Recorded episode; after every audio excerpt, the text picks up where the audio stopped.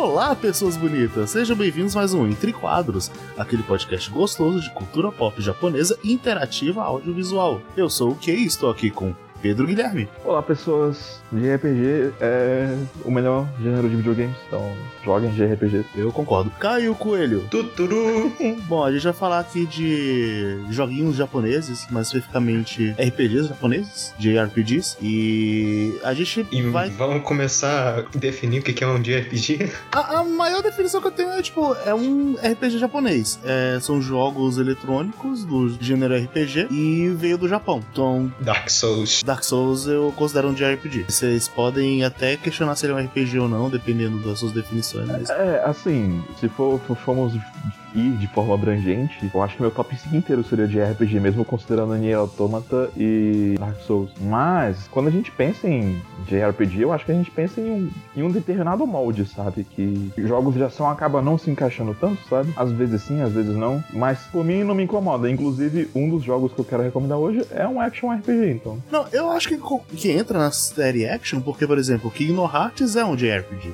Sim. E... É um action RPG. É, ele é um jogo de ação e ele é japonês. Eu chamo ele de JRPG, porque ele é do Japão. E eu, eu- eu não sei, eu acho que é muito mais justo É você. porque, é porque na, no, no imaginário do- da, da nossa comunidade o JRPG ele ficou mais naquela coisa de é, tipo tem que ser fantasia, tem que ser por turno e coisa do tipo que fica mais ou menos esse tipo de, de visão. É, mas eu acho que você limitar isso fica meio quebrado. Sim, eu concordo. E- Tem jogos ocidentais que são por turnos. É tipo Undertale. É, tipo Undertale. Undertale você não pode chamar de RPG japonês, ele é fantasia, ele é por turno. E tem alguns jogos que eles não se encaixam no gênero fantasia, mas são por turno, são japoneses, então. É, É tipo Earthbound, É. Pokémon. É um termo muito abrangente e, tipo assim, não é como se, se isso fosse de hoje, sabe? Tipo assim, Kingdom Hearts tá aí desde 2002, sabe? E o gênero de ação, ele ascendeu muito durante a era do PlayStation 2. Então, tipo, você. E mesmo assim, antes disso, você ainda tinha RPGs táticos, você tinha algumas coisas mais experimentais como Valkyrie Profile, que, tipo assim, até é por turno, mas é muito diferente de um RPG por turno normal. É, a série Mana, ela também tá aí há muito tempo. Sim, sim. Então, bem, não vamos tentar definir de RPG. Veio do Japão? É RPG? É de RPG. Basicamente isso. E a gente vai fazer esse cast mais conversando um pouquinho sobre esse gênero que mexeu tanto com nossos corações e fazer algumas recomendações. Isso. Qual é a relação de vocês com JRPGs? É, como vocês conheceram? Quando vocês começaram a jogar? É, conheci JRPGs com Pokémon quando eu tinha 8 anos de idade. Era 2000 e eu lembro muito vividamente, sabe?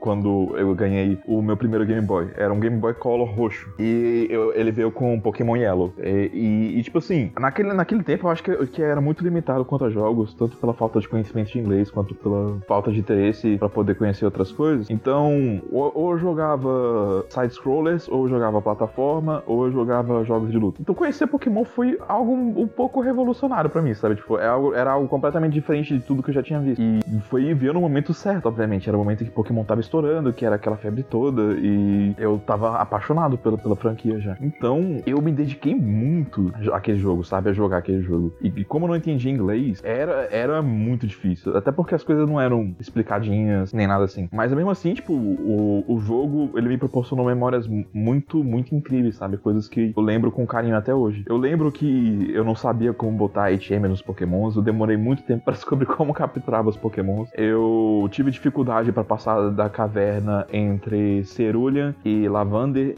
e eu passei dela sem usar flash, porque eu não tinha pego flash, então eu fui andando e aprendendo a tantear a caverna inteira até chegar na saída. Eu lembro que eu- a minha primeira Master Ball eu usei num Zapdos, e obviamente eu me arrependi, porque depois eu não consegui capturar o Mewtwo, porque eu era burro. E é isso, sabe? Tipo, Pokémon foi algo que me acompanhou durante toda a minha infância, e na verdade me acompanha até hoje, né? Mas foi jogar esse jogo que me imbuiu com esse sentimento de carinho, esses essa busca por aventura que basicamente eu sinto que só os JRPGs realmente me proporcionam, sabe? Que alimentam. Então, foi, foi assim, meu começo. Saquei. É, eu tenho uma história bem parecida com você em alguns aspectos. É, eu Eu, na real, eu conheci de uma forma meio que privilegiada, porque eu conheci JRPGs com 5 anos de idade, quando o meu tio tava jogando alguns jogos no PS1 e eu ficava assistindo ele jogando tal. Eu gostava de ver ele jogar Final Fantasy VII, gostava de, ver ele jogar Final Fantasy VIII, Lunar, mas o primeiro que eu joguei de fato foi o Phantasy Star 2 do Mega Drive em português da Tectoy. Caramba. Então, assim. Até nesse tu é hipster, e, e, Então, assim, por ter jogado ele em português, eu tive a vantagem de que eu consegui compreender algumas coisas e consegui chegar mais ou menos longe no jogo. Mas ainda era um RPG de 1989, ainda era sobre você explorar dungeons e anotar em papelzinho. Então, eu, nos meus seis anos, não consegui ir muito longe, não consegui entender muitas coisas do jogo. Mas eu tinha meio que apreciado, de alguma forma. Uhum. Apesar de que eu ainda não estava engajado engajado em RPG, porque o Phantasy Star 2 ele foi uma exceção, porque eu joguei em português, mas eu não estava preparado para me aventurar em outros jogos em outras línguas e não entender absolutamente nada. Então eu só fui voltar a jogar de RPG com 8 anos de idade quando eu peguei Chrono Trigger. Entendi. O Chrono Trigger ele foi meio que uma aventura para mim, porque tipo, eu como não sabia inglês e ainda era meio leigo em JRPGs, eu joguei 80% do jogo sem trocar o equipamento, porque eu não sabia. equipar meus personagens. Então o equipamento inicial é o equipamento que tinha. É claro que você vai fazer isso. É, essas coisas que a gente faz quando criança é até engraçado, né? Tipo, quando você parar pra pensar, a gente acabava jogando o jogo de uma forma muito mais hardcore do que. Sim, e, e tipo. Eu, eu tava jogando paralelamente Final Fantasy VI, só que Final Fantasy VI, sem trocar equipamento, eu parei num ponto do início do jogo que eu não tava conseguindo de jeito nenhum. Aí eu, tá, né, eu vou voltar pra Chrono Trigger. Chrono Trigger, eu tinha alguns bosses que eram muito difíceis. Sem trocar equipamento, com alguns bosses é ridiculamente difíceis. O Magus, cara, eu acho que demorei uma semana pra conseguir derrotar ele. Eu me relaciono, eu, eu lembro que, tipo, quando eu joguei Pokémon e eu zerei ele pela primeira vez, cara, foi, assim, a conquista, porque passar da Elite 4, puta que pariu como foi difícil. E você perdia as batalhas e você perdia seu dinheiro, saca? E você precisava de gastar muito item de, de cura e de revive para revitalizar seus pokémons. E eu tinha uma, muita dificuldade com isso. Então foi uma vitória muito grande quando eu consegui vencer a liga pela primeira vez. Ah, e tinha uma coisa extra no Chrono Trigger que dificultou minha vida. É, ninguém nunca falou isso, mas só para evitar qualquer tipo de problema, eu quando eu cheguei no trecho do Magos, eu joguei o jogo escondido sentido. Por quê? Porque o cenário de batalha dele tem uma porra de um pentagrama e uma criatura ali no fundo. Eu falei, se minha mãe ou minha avó ver isso aqui,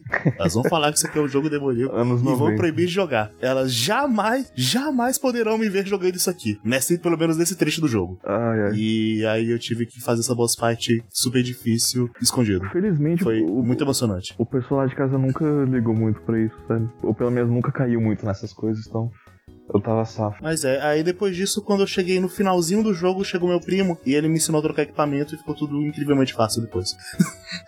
Mas eu já tava, tipo, no final do jogo. É, não. Literalmente. Você já tinha aprendido bastante coisa. É, no meu caso, assim, não, não foi exatamente o ponto em que, tipo, eu realmente aprendi, aprendi mesmo, sabe? Eu aprendi inglês quando eu comecei o cursinho. Mas, uh, a, a, inicialmente, o que me incentivou a aprender inglês foi justamente jogar Pokémon e jogar outros jogos de RPGs depois, sabe? Porque porque eu começava a fazer associações de palavras, né? Umas com as outras, e às vezes acabava aprendendo ali um falso cognato aqui e ali para tentar tirar um pouco do contexto, sabe? Do, do que aqueles jogos estavam passando. E no final das contas, tipo, eu lembro que o que fez eu realmente querer aprender inglês foi jogar Final Fantasy VII, sabe? Pokémon criou esse desejo em mim, mas Final Fantasy VII foi um jogo que, tipo assim, eu joguei ele e eu sentia aquela necessidade de, cara, eu preciso entender essa história aqui. Então, vou fazer um cursinho aqui e aprender. Ah, eu fui na marra, eu aprendi inglês quase que totalmente sem curso nenhum. O que, por efeito colateral, meu inglês é totalmente quebrado e na hora de me expressar, sai coisas bem quebradas. Então, não é a forma ideal, mas eu consigo ver filmes e jogar joguinhos. Então, acho que tamo aí. Agora, uma coisa assim, eu acho que se eu tivesse jogado mais jogos em japonês, talvez eu tivesse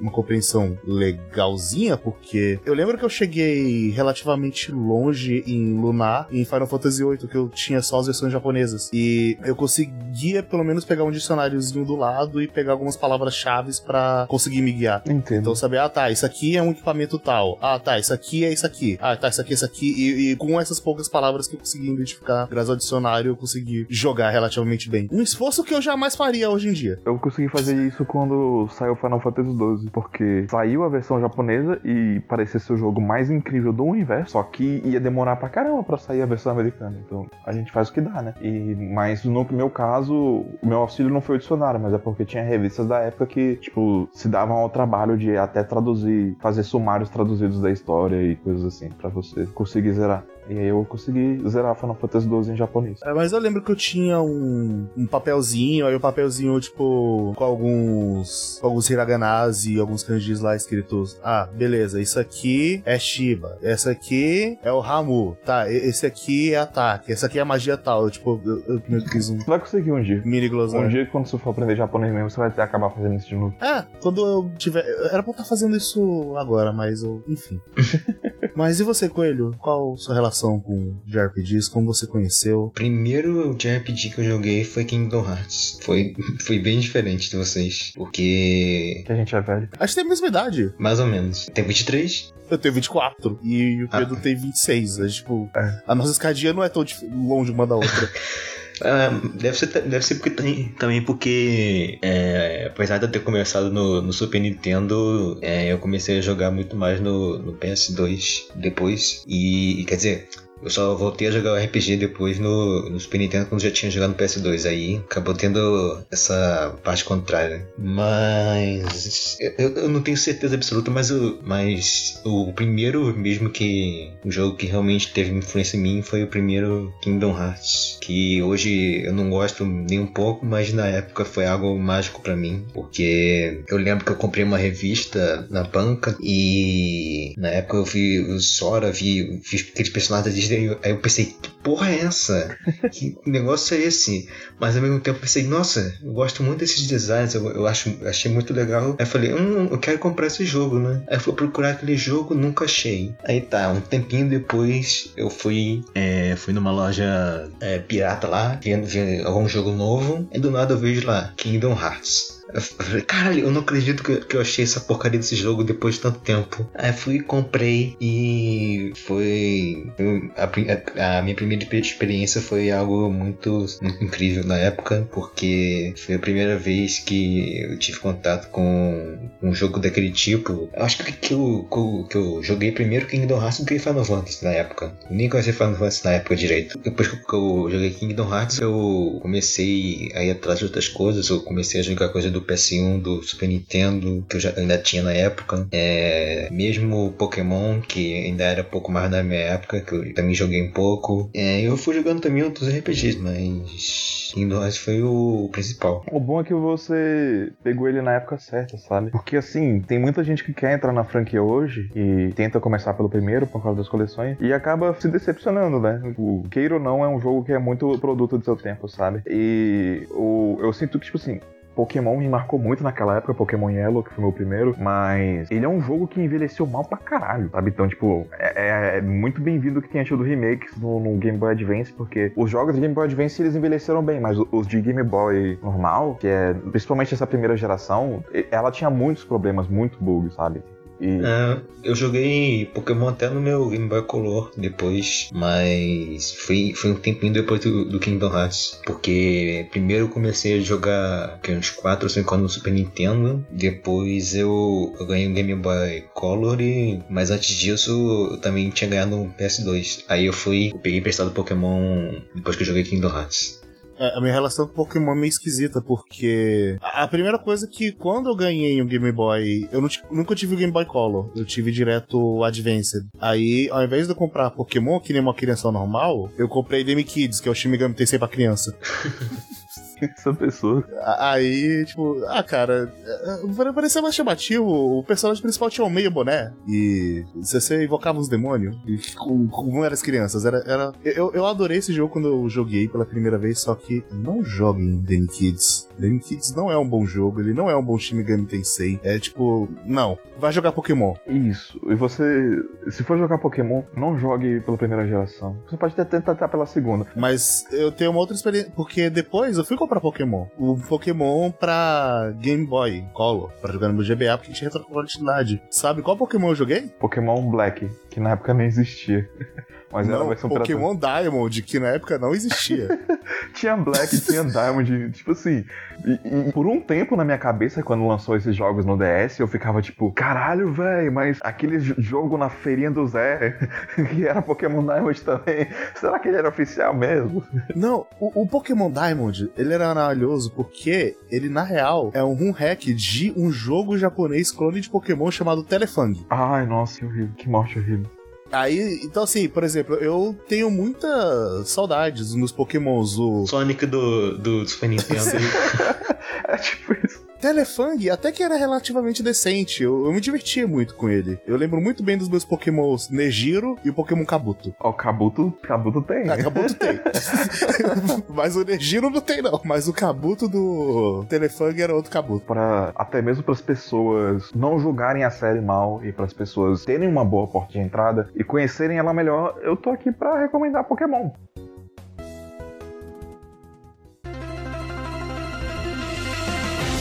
E, mas eu vou recomendar um Pokémon específico e o que eu acho que seja o melhor e o mais acessível atualmente o melhor, não tipo de o melhor da franquia, mas o melhor e mais acessível. Do que tem de mais acessível que você pode pegar, que seja o melhor. E no caso, eu vou indicar Pokémon Omega Ruby ou Pokémon Alpha Sapphire, que são os remakes da terceira geração de Pokémon que foram lançados no 3DS. Uhum, é. E eu preciso jogar eles. E sim, eu tô, eu tô indicando eles porque, tipo assim, é, eles foram lançados há pouco tempo, então é relativamente fácil você encontrar ele à venda por aí. E geralmente você não encontra eles à venda por um preço muito caro. De maneira maneira geral, ele é o melhor jogo que foi lançado no 3DS de Pokémon. Mesmo com o Sun depois, ou com a Revolução XY3, ele é o melhor jogo. Só que é, Pokémon traz uma relação muito estranha com as pessoas, especialmente quando você é fã de Pokémon que acompanha há muito tempo. Porque você passa a ter uma relação de. não exatamente de amor e ódio, mas de surpresa, diversão e frustração. Porque tem coisas que a Game Freak faz, que é a, a desenvolvedora de Pokémon, os criadores originais originais que, sabe, não fazem sentido assim, sabe? Por que vocês estão fazendo isso? Eu tenho só um pouco de vontade de bater a minha cabeça na parede quando vocês fazem isso. Por favor, não façam isso.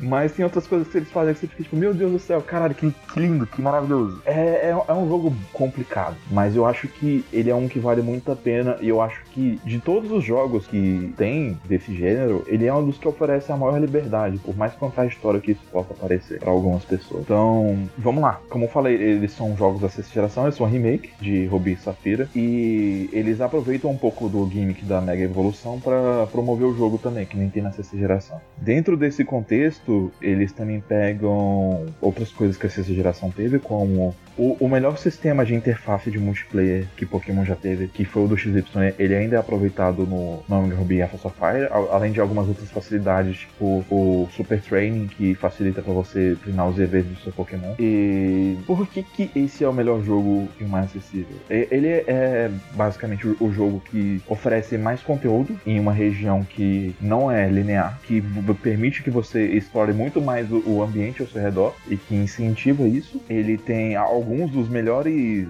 gimmicks de qualidade de Pokémon. Por exemplo, ele tem a Dex Nave, que é, um, é basicamente um, um aparelho que você utiliza para você encontrar determinados Pokémons que você quer específicos na grama. E quando você usa ele, você encontra Pokémons que têm ataques específicos mais fortes que você quer, ou você pode encontrar até Pokémons que têm atributos mais fortes, depende de quantos, conforme você for procurando por eles. Então, tipo assim, é, esse é um, um negócio que para mim tinha que estar em todos os jogos Pokémon, sabe? Mas, mas ele não tá, porque ele muda muito a maneira como você entra em diálogo com o jogo para buscar ah, os seus Pokémon para montar o seu time. E daí você entra na, na, nos pontos, tipo, por que, que a Game Freak é um pouco controversa, sabe? Porque tem essas coisas que teoricamente deveriam ser mantidas em todos os jogos, mas não são, sabe? A Dex É maravilhosa, mas eles não mantiveram ela. Assim como, por exemplo, muita gente achou ruim que de XY para Omega Ruby Alpha Sapphire não foi mantida a customização. Embora isso tenha tido motivo que era para preservar a identidade dos personagens originais tal. Não que fosse fazer tanta diferença, porque eles são self-insert, né? Enfim. Eu acho que eu vou falar dos defeitos primeiro, que depois eu me focar nas qualidades. Eu acho que o, o aspecto que mais incomoda os fãs de Pokémon, e eu acho que também os não fãs de Pokémon, é o quanto o jogo te prende e te subestima, às vezes. E isso é algo que se tornou cada vez mais frequente conforme a franquia foi crescendo, ironicamente. E quando você chega na, na sétima geração, chega num, num, num ponto assim que a, chega até a afetar a sua vontade de rejogar o jogo, por exemplo, sabe? Pra quem gosta de fator replay. Eu zerei Pokémon X e Y vencendo Elite 4 literalmente só apertando o botão A.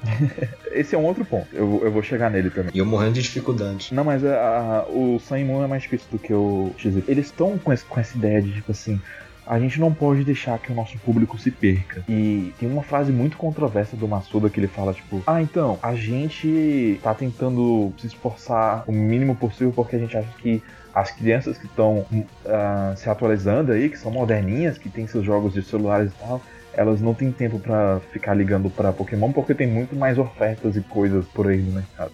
É uma linha de raciocínio muito merda. Mas o que, que isso tem a ver com o negócio? Porque ele tenta simplificar o jogo o máximo possível para que. Sim, mas isso não é sobre Pokémon Alpha Sapphire? Ele começa a fazer isso no Alpha Sapphire e vai mais além. Ah, tá. Então, na verdade, ele começa a fazer isso desde o XY já. E o que acontece? Tem coisas que são até contraditórias, porque esse jogo ele foi feito em 2002. Ele é um remake. Ele é remake, tipo, coisa por coisa. Ele acrescenta coisas novas, claro, mas ele é um remake. E você tem, tipo, momentos da história em que você foi para um lugar e ele precisa que você retorne para outro lugar. Só que, tipo assim, você tem um level design construído de tal forma que você vai voltar para ele de naturalmente, porque você vai passar por uma outra rota que é um lugar novo que vai te trazer de volta a esse lugar, sabe? Então você não vai estar tá com a sensação de que vai estar tá fazendo backtracking, porque você vai estar tá explorando um lugar novo. Mas você vai voltar para o lugar onde você precisa ir, que você já passou. E daí, o, o que que o Omega Ruby faz? Ele coloca uma personagem para falar com você, interromper sua conversa, transportar você para um outro lugar. Nesse lugar tem uma outra conversa para depois perguntar se quer transportar você de volta para o lugar que você iria. Para quê?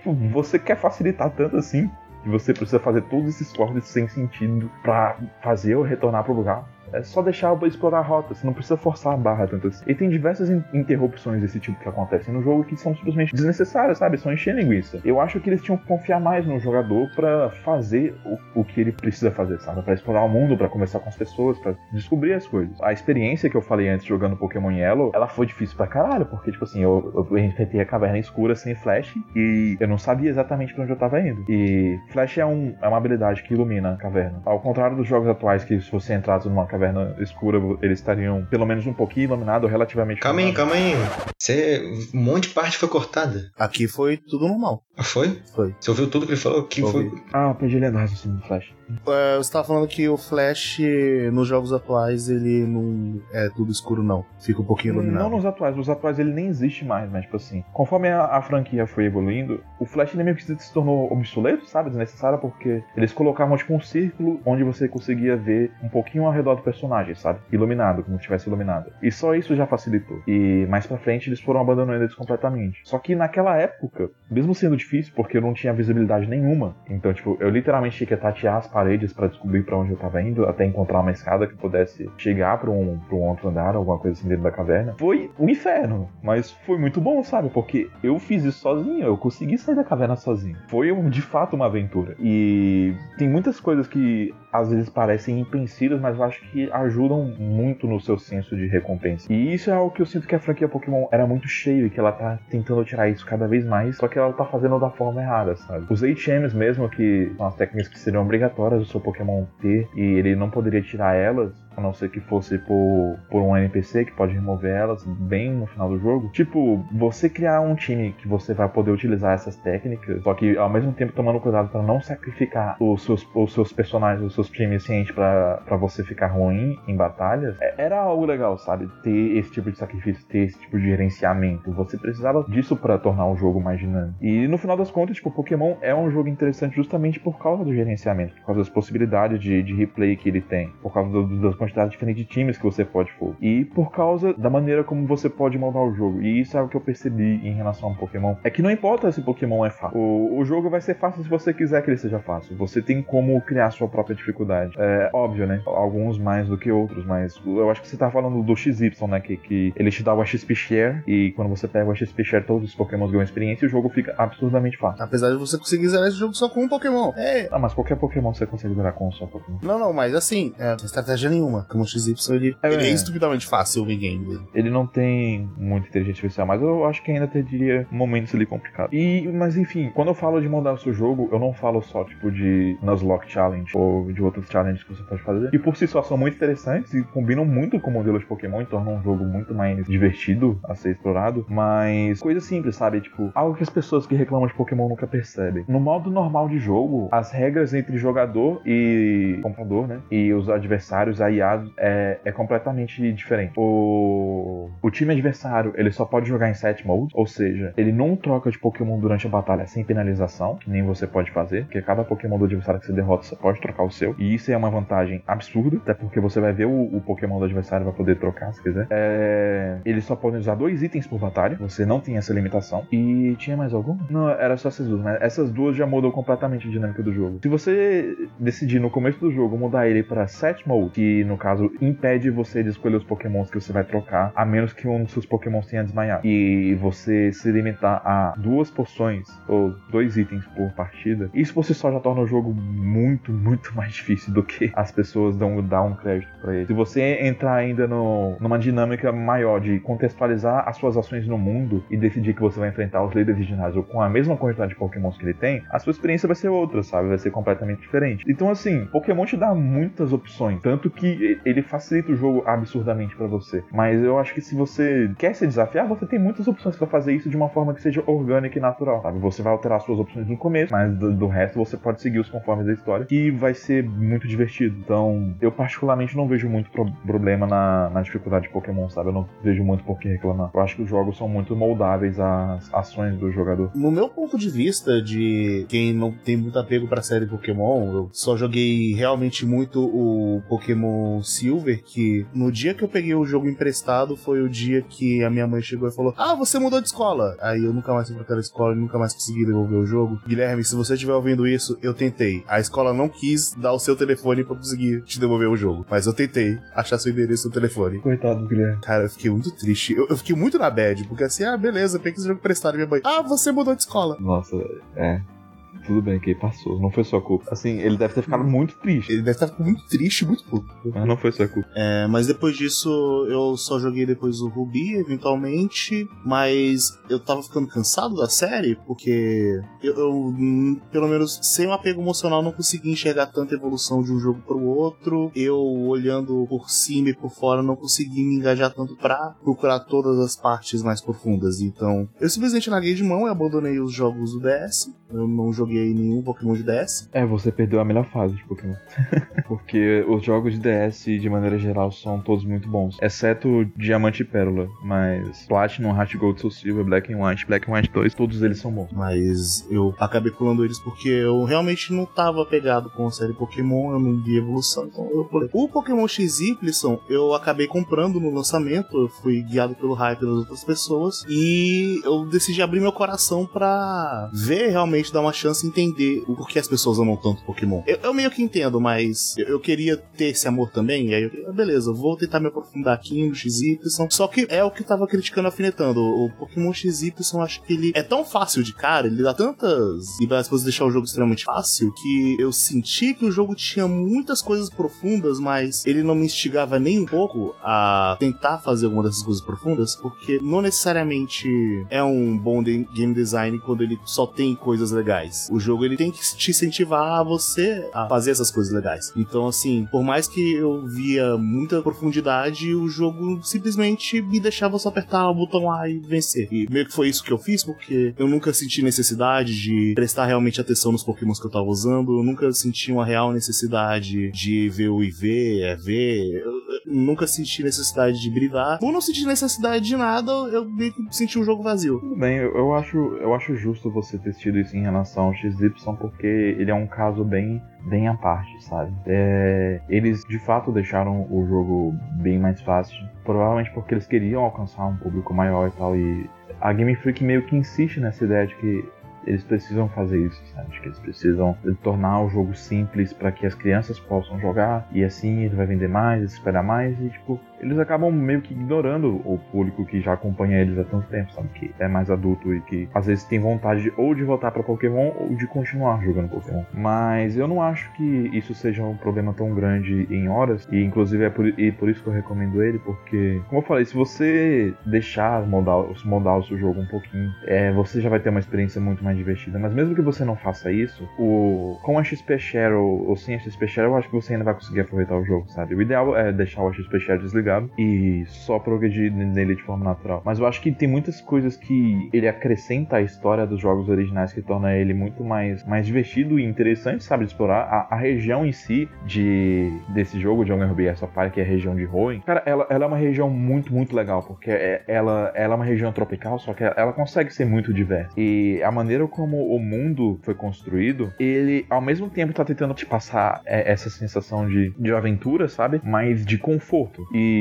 um exemplo que eu gosto muito de usar para demonstrar isso é a cidade de Lava Ridge, que é uma cidade vulcânica, é uma cidade que está próxima de um vulcão, de um monte, onde tem um vulcão, Chimney. E quando você tá indo para lá, você passa por uma rota. Se eu não me engano, é a 113 ou é a 114, não lembro exatamente qual que é agora. Mas nessa rota, você tá passando pela grama e você percebe que a grama tá cinza. E do céu tá caindo cinza, sabe? Só que não é tipo, não é, tipo cenário de, de fogo é, X, geralmente é o que as pessoas fazem. Tipo, a área vulcânica, vamos colocar aqui fogo e pedra e lava, não sei o que, sabe? Tipo, ele dá essa sensação, tipo, melancólica, mas de um jeito muito, muito único, por causa da cinza caindo e a cinza, tipo, lembra um pouco, um pouco a neve. E é, acaba que é uma área bem bonita, assim, sabe? De explorar. E a música também é, é muito boa e ajuda a, a evocar esse tipo de sentimento. E daí, tipo, quando você chega na cidade, ela é uma cidade resort, sabe? Tipo, não tipo resort de praia nem nada assim, mas tipo de fontes termais, sabe? De águas termais. Então, realmente é, é um lugar que foi feito para ser relaxador. E ao mesmo tempo, ele traz essa sensação de aventura porque você tá tendo que escalar uma montanha, você tá passando por uma caverna, você tá num vulcão. E tem muitas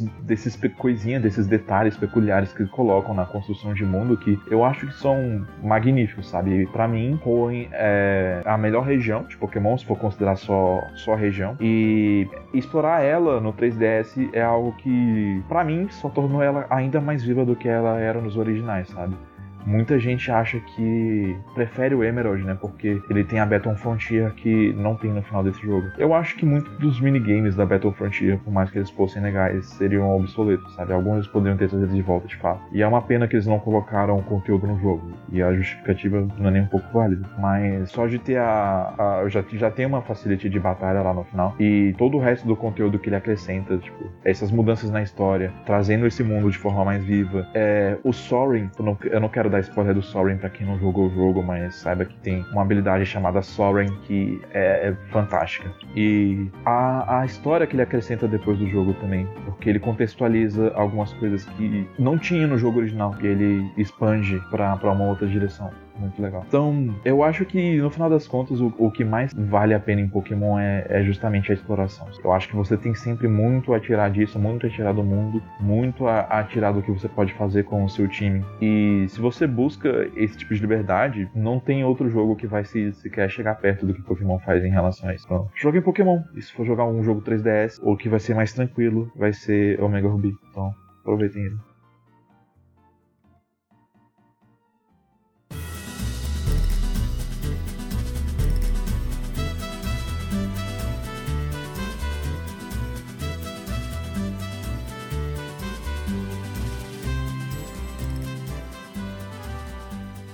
Mas e você, Coelho? O que você tem para falar de que, que jogo mexeu no seu coração e você quer recomendar para as pessoas? Kingdom Hearts Birth by Sleep. Eu, eu acho muito curiosa a sua escolha de ser o by Sleep, porque você escolheu justamente um dos que eu não gosto. Poxa, você tem um mau gosto aí, hein? eu adoro by Sleep. Eu, eu acho a gameplay dele boa, com algumas ressalvas, e eu não gosto muito da história dele. Eu adoro a história dele. Eu não acho a história dele bullshit que nem a do DDDD, mas tem, eu, eu me incomodo com a história do by Sleep. Com a narrativa dele. Ah, eu adoro a narrativa dele. Mas isso vai ter que ficar pra um outro cast que é muito profundo. Mas vai lá, cara. O Kingdom Hearts Birth by Sleep, que foi originalmente lançado pro, pro PSP, depois eu, mas eu não cheguei a jogar na época no, no PSP, porque eu nunca tive um. Só cheguei a jogar depois que foram lançadas as coleções. Eu comprei o PSP pra jogar esse jogo. A minha expectativa dele tava muito alta. Eu já tinha o PSP. Imagina, imagina o desapontamento, então, quando você não gostou. Foi bem triste. Eu comprei o PSP pra jogar dois jogos específicos que eu tava querendo jogar no PSP. Pô, só, só jogou dois jogos específicos. Não, não, eu joguei jogo pra caralho no PSP. Mas Ah, o tá. motivo que eu comprei o PSP foi dois. Foi Dissidia Final Fantasy e Bush by Sleep. No meu caso, eu, eu comprei o PSP pra jogar Crisis Core, se não me engano. É, eu queria muito jogar Crisis Core. Na época, Final Fantasy VII era meu jogo preferido. Mas é claro, né? Tipo, quando saiu o anúncio de que ia ter Birth PSP, eu fiquei empolgadíssimo. Ainda mais porque aquele trailer no final de Kingdom Hearts 2 me deixou mega empolgado. Eu nunca vi aquele trailer pelo jogo, que é, é o final secreto, né? Sim. Tem, tem que, tem que fazer um monte de negócio, eu nunca O cheguei final naquilo. secreto de Kingdom Hearts eu acho muito bizarro, que é tipo, ou você joga no Proud, ou você completa 100% e se fode aí. É, eu, eu não consigo nenhum dos dois. eu nunca eu tenho nenhum Sephiroth, nem, nem nenhum boss é, desse tipo. É, é, na época eu já era meio sem noção assim, e eu, eu quase fiz os dois. Eu zerei no Proud e eu fiz 99% do Jordan. Eu só não fiz 1% porque acho que eu tinha um troféu que eu não conseguia de jeito nenhum. Eu, eu gosto da dedicação de algumas pessoas da fandom de Kingdom Hearts, porque tem uma série de pessoas que eu conheço que gostam de jogar no Critical Level 1. E eu, eu vi uma pessoa específica falando que, com muito orgulho, que ela saiu do Destiny Island do Kingdom Hearts 1 no nível 27 de tanto grindar. Aí eu só me perguntei, cara, por quê? Ah, Eu, eu não chego nesses níveis aí também não. Só pra esclarecer uma coisa, quando eu falo de que faltou um troféu, eu não tô falando tipo o troféu de achievement. Era um troféu da Copa de Hades que tinha como um minigame secreto no mundo de Olimpo. E, e aí eu acho que tipo, eu tava high level demais pra conseguir o troféu que eu queria. Aí, é- é- literalmente era isso. É, eu, eu precisava fazer alguma coisa e eu tinha me tocado que, tipo assim, eu tô nível 99, eu não vou conseguir fazer isso. Agora, qual era a lógica por trás desse, dessa argumentação, eu não sei. Mas me parece verídico, porque eu me esforcei pra caramba pra chegar em 99%. Enfim. Enfim, é, Bush by Sleep. Então, Blast Sleep, como a gente tinha falado, comecei a jogar no PS4 e foi que em 2015, eu acho. Foi acho que, sei lá, seis anos depois do lançamento original, uma coisa assim. Sim, é, e, inclusive você. É, é bom pra você, tipo, ter jogado ele pela primeira vez assim, porque você já, já pegou uma experiência mais completa, sabe? A- as coletâneas de Kingdom Hearts, elas Sim, já vem Final Mix, é, né? já compilaram tudo. Na, na de PSP não tinha muita coisa que foi acrescentada depois. Uhum. E Buff by Sleep, eu lembro que eu via a arte pela internet, eu via um monte de coisa, não cheguei a ver o trailer na época, só fui ver depois. E eu vi que os personagens via um monte de gente com o avatar deles e tal. E quando eu tive a oportunidade de jogar, eu fiquei, fiquei muito feliz, porque era um jogo que eu tava. Eu, eu sabia da existência, mas eu não, eu não sabia.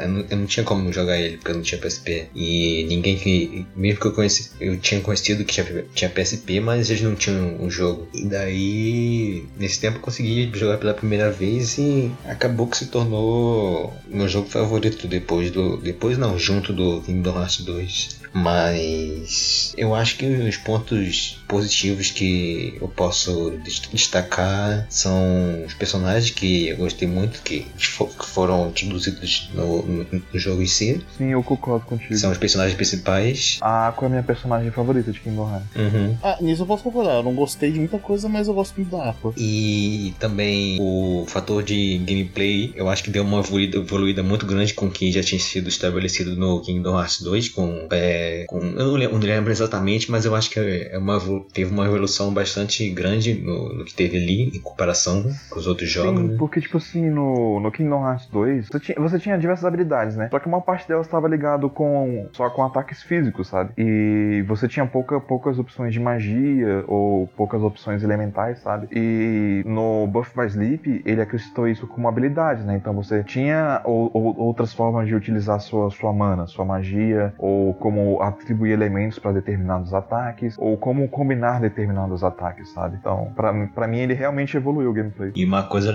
outra coisa legal também que veio do gameplay é que nesse jogo você controla três personagens, que foi a primeira vez. Não, não foi a primeira vez porque acho que no, no, no, no Days você controla vários personagens da organização, mas fora o Roxas. Mas ali são três personagens diferentes que tem. São personagens principais, né? E você controla em cada, cada aspecto da história. E os três têm três habilidades mais diferentes. A Aqua, eu não. Eu acho que ela começa a se dar um monte de porrada e ela começa a ficar com um tipo de barreira, não lembro direito. Mas eu, eu lembro que, que o Terra ele começa a ficar muito, muito forte, quebrar tudo. E o Ventus, eu, eu não lembro direito também como é o ataque De forma bem simplificada, o Ventus é mais rápido, o, Terra ele é mais lento, só que ele é mais forte. E a Aqua ela é moderada é, entre os dois, assim. Apesar de que ela tem a melhor esquiva do jogo. Uh, a música, como sempre, tava, tá fantástica no jogo. E por último é, é que é uma, é uma prequel muito boa que eu gostei muito do, de como as coisas foram amarradas, de tudo que foi introduzido ali. E também da, da história em geral, ainda mais quando é a história em si e, e ela vai acontecendo mais fora do, do mundo da Disney, né? Que é a parte que, que eu mais gosto, no caso de, de Kingdom Hearts. É, Kingdom Hearts pra mim, na real, eu gosto de alguns mundos da Disney, mas eu sinto que é muita extensão de linguiça aí. Vamos, vamos, vamos, vamos, vamos. Chegou, chegou aqui no mundo original. No... A história vai andar bastante. No Buff by Sleep eu não sinto que é muita extensão de linguiça, porque eu acho que eles integram me melhor é, a interação dos personagens da Disney com, com os personagens principais, sabe? E, e também porque eles são, eles são mundos mais curtos. É, o Birth by Sleep, né, ele é estruturado de forma que você vai ter as três campanhas do Aqua, da Terra e do Vento, só que tipo assim... Da Aqua, né? É, da Aqua, da, do Terra e do Vento, só que cada uma vai, tipo, eles vão chegar do ponto A até o ponto B, só que eles passam por lugares diferentes entre esse ponto A e esse ponto B. Então, gente, em cada uma dessas rotas. Eles passam, eles passam pelo mesmo. Pelo, pelo mesmo mundo, mas as rotas são diferentes. Isso, em momentos uhum. diferentes. Então você vai visitar o mesmo mundo, só que às vezes vai ter uma dinâmica diferente, sabe? Porque às vezes um outro personagem já passou por ali e isso por si só, sabe, acaba tornando a dinâmica nos mundos da Disney mais interessantes, porque você tá sempre se perguntando em que momento da história você tá, ou o que os personagens fizeram aqui. E sabe, tem uma, tem uma interação maior entre a, a história tangencial, né, que é a história dos mundos da Disney, com a história principal. Aí eu, eu acho que, que isso ele faz muito bem. Porque eu acho que isso em muitos mundos ele acaba repetindo uma dinâmica que fica um tipo, que é basicamente Terra foi ludibriado e fez merda. É, a Aqua consertou a merda. Ventus foi para lá atrás deles. Isso essa dinâmica se repete muito. Não acho que é muito, mas um pouco. Mas é porque o Aqua, coitado, tava. Tá, o Aqua, o Terra. Aqua. o, o, Terra, coitado, tava sendo enganado. O Terra, cara, o Terra é a pessoa mais ludibriável do mundo. Eu acho que se você. Ele é um adolescente. Você consegue ganhar esse minutos fácil. Ele é um adolescente hormonal. Não, na verdade, o Terra tem 20 anos. Ele ainda é um adolescente. ok. A adolescência é mais velha.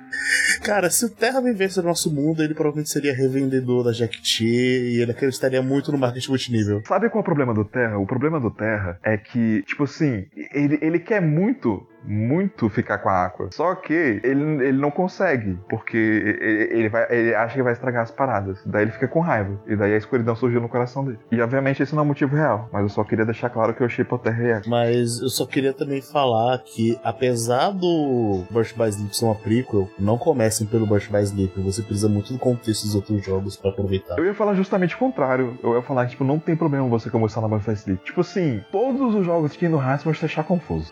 Todos eles. Independente de onde você quiser começar. Sempre vai ter algo que você não vai entender. Mas no Birth by Sleep eu sinto que isso é amenizado. Eu sinto que tem muita informação no, nos extras do, do jornal que você pode ler que vai te dar um contexto. E o que não tem contexto ali no Birth by Sleep, você realmente não vai entender agora mesmo, não. Então, eu, eu, sinto que tá muita coisa do Birth by Sleep você só vai. Não de tipo. de você entender ou não deixar de entender, mas se sentir impactado e você se importar por causa do contexto das outras coisas. Quando você envolve os personagens de Destiny Island, tudo bem, eu até entendo. Mas eu não vejo muito problema em, em começar pelo Birth by Sleep, não, sabe? Isso vindo de uma pessoa que começou pelo jogo errado, porque eu comecei jogando Kingdom Hearts 2. eu comecei pelo Chain of Memories. Eu comecei pelo 1. Você começou certo. Você foi começou certo. Eu comecei pelo Chain of Memories do GBA e eu tava lendo o jogo na Nintendo World e segundo a matéria da Nintendo World não era um castelo, era uma torre. E eu tive uma visão meio estranha do jogo. Mas, é, voltando à sua crítica aqui, é, eu realmente não me incomodo muito com o fato de que o Terra estava sendo lubrificado, porque eu percebo muito que tanto ele quanto a Aqua quanto o Vento, eles eram muito protegidos, sabe? Eles não sabiam o, o que, que é esse contexto é, conflituoso, sabe? O que, que é o que, que é guerra. Então, eu percebo que era muito fácil manipular eles mesmo. Então, eu não, eu não vejo muito mal nisso e eu acho que no final das contas, mesmo quando o Terra é ludibriado, ele ainda tem o um coração no lugar certo e ele chega nas conclusões que ele deveria chegar, sabe? Eu acho que a história foi conduzida de uma maneira bem condizente, sabe, com, com os personagens e com a personalidade deles. Então, quando eh, o jogo chega no final e ele, e ele fecha do, da maneira que fecha, e eu acho que a conclusão desse jogo em específico é o melhor final que de Kingdom Hearts, de um jogo de Kingdom Hearts. Mesmo o final do, do Kingdom Hearts 2 sendo maravilhoso, eu acho que o Birth by Sleep encerra muito bem a história que ele precisa contar e como esses personagens chegaram onde eles chegaram e por que, que eles precisavam estar lá também. Então, eu, eu discordo completamente de você, sabe? Pra mim, ele é um dos pontos mais altos da história de Kingdom Hearts. Se não for o mais alto. É, eu realmente eu, eu entendo o valor dele, eu gosto de alguns aspectos deles, mas tem coisas que eu acho meio bullshit que eu não quero falar aqui agora porque eu não quero dar spoiler da série, mas tem algumas coisas que eu simplesmente não gostei muito. É, tem esse aspecto que eu tinha comentado antes que eu não gosto. E no final das contas, eu, tipo, eu achei um jogo legal de jogar, apesar de alguns pequenos problemas com a gameplay, mas no geral eu gostei de jogar ele. Eu não curti tanta história. O que foi meio que engraçado porque o Hearts Days do DS foi o jogo que lançou em paralelo, porque eles acharam uma ótima ideia lançar dois jogos canônicos para consoles diferentes. Ai, ai, ai, Square. Mas é, o Kingdom Hearts Days do DS, eu simplesmente acho ele muito ruim de jogar, que não é ali que você quer jogar Kingdom Hearts, cara. Não jogo no DS, é bem problemático. Mas eu me senti completamente investido na, no plot. É, a história do Days é, é uma é top 3 pra mim. Sim, sim, é. O Days pra mim ele é tipo o, o inverso do Burst by Sleep. Eu não gosto de jogar o Days, mas eu adoro aquele plot. Eu me senti totalmente investido ali.